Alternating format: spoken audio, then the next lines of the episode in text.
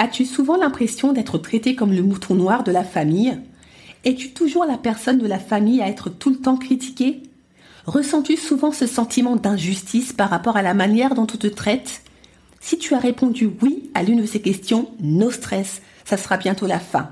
Avec mon nouveau programme de coaching Plus jamais bouc émissaire, comment guérir de ses blessures et briser le schéma familial toxique, tu auras tous les outils pour te débarrasser de cette fausse identité qui t'a trop longtemps collé à la peau. Tu trouveras le lien d'inscription dans la description de l'épisode. En attendant, je te souhaite une bonne écoute.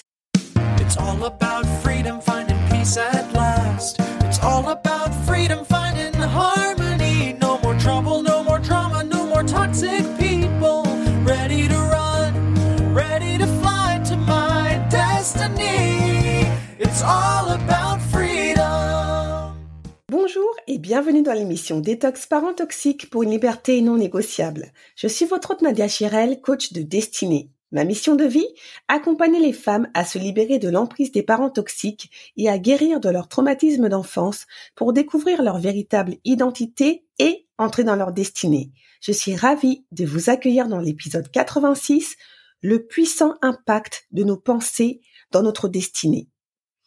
Pour illustrer cet épisode, je vais vous partager l'histoire vraie de frères jumeaux nés aux États-Unis dont le père était alcoolique, sans le sou et d'une extrême violence à la fois physique et verbale envers ses deux enfants. Malgré des gènes et un environnement similaire, les deux frères, en grandissant, ont suivi deux chemins diamétralement opposés. L'un des jumeaux est devenu alcoolique comme son père et s'est retrouvé sans ressources dans la rue et l'autre est devenu un homme d'affaires prospère et sobre. Vers le milieu de leur vie, des chercheurs qui avaient suivi pendant plusieurs années les jumeaux, dans le cadre d'une étude scientifique, sont retournés interroger les frères pour tenter de comprendre pourquoi ils ont pris des chemins si différents.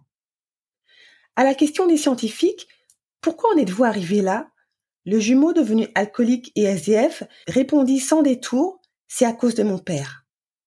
Il poursuivit en expliquant qu'il avait grandi avec un père alcoolique, qu'il a toujours été entouré d'alcool et qu'il était donc inévitable qu'il devienne lui aussi dépendant de la boisson.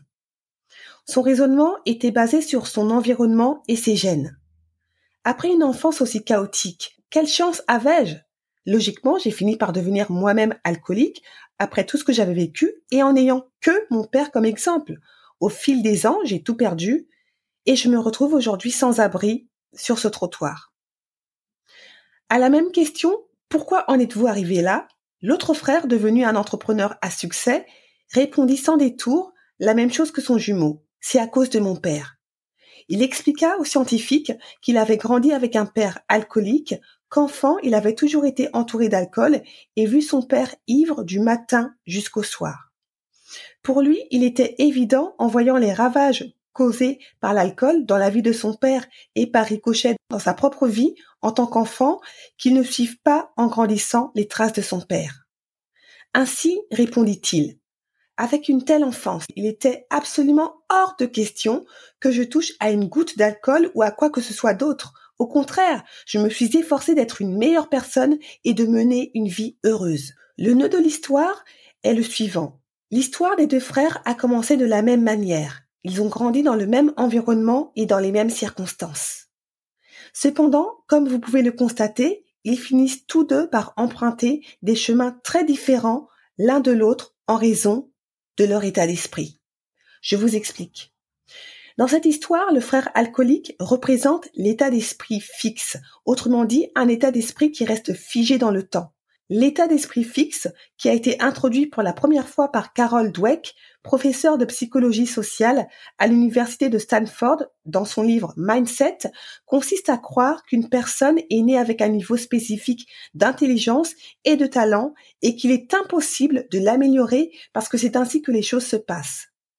Outre l'intelligence et le talent, l'état d'esprit fixe peut s'observer dans plusieurs domaines tels l'éducation, la famille, la vie professionnelle et autres. Dans notre histoire, le jumeau alcoolique développe l'état d'esprit fixe dans la mesure où il est convaincu que les circonstances dictent sa vie et qu'il n'a aucun moyen de changer les choses et reprendre le contrôle pour améliorer sa vie.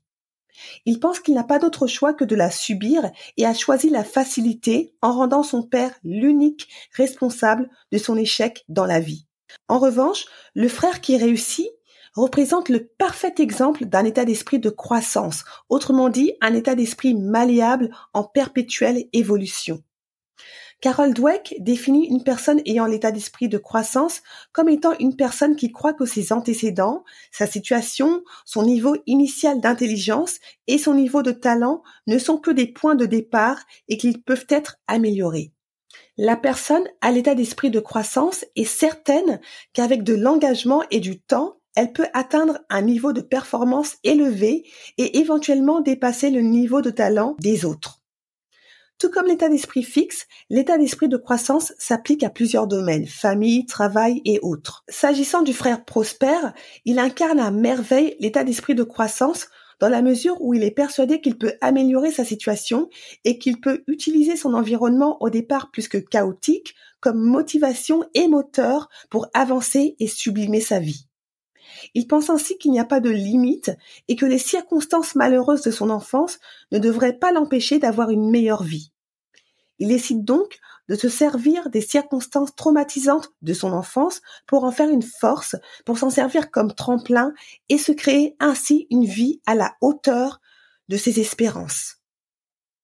Vous l'avez compris, l'histoire favorise l'état d'esprit de croissance en cherchant à expliquer que bien que nous ne puissions pas choisir nos circonstances, nos antécédents, nos parents, collègues et autres, ils ne devraient pas constituer des limites à ce que nous pouvons accomplir dans la vie. En fait, cette histoire vraie nous apprend que nous avons toujours le choix de modifier le cours de notre destinée. Nous avons ce formidable pouvoir de décider soit de transformer notre vie pour le meilleur, soit de la subir. Tout est une question de perspective, d'état d'esprit. Deux personnes peuvent vivre les mêmes euh, événements heureux ou malheureux et prendre des chemins totalement différents. On peut avoir des parents toxiques et avoir vécu des traumatismes d'enfance et choisir en grandissant de se créer une vie à la hauteur de nos rêves ou décider de jouer le scénario macabre écrit par les parents toxiques. Ne faites pas de vos traumatismes une fatalité et n'utilisez surtout pas le passé comme excuse pour refuser d'avancer dans la vie. Sur ces bonnes paroles, cette émission touche à sa fin. J'espère que cet épisode vous a apporté de la valeur et motivé pour transformer vos traumatismes en force. Si vous avez apprécié l'épisode et si vous pensez qu'il peut encourager quelqu'un, surtout, n'hésitez pas à le partager et à laisser un 5 étoiles sur Apple Podcast ou Spotify pour gagner toujours plus en visibilité auprès des personnes victimes de parents toxiques. Merci pour toutes les personnes qui prennent 30 secondes de leur temps pour voter et à nouveau pour votre fidélité et vos retours ultra, ultra, ultra encourageants. En attendant, on continue le combat, on ne lâche rien. Je ne le répéterai jamais assez, plus on sera nombreuses et nombreux à lever le tabou des parents toxiques, moins ils auront d'emprise. Je vous dis à bientôt et vous souhaite une bonne cure de détox parents toxiques pour une liberté non négociable. Ciao!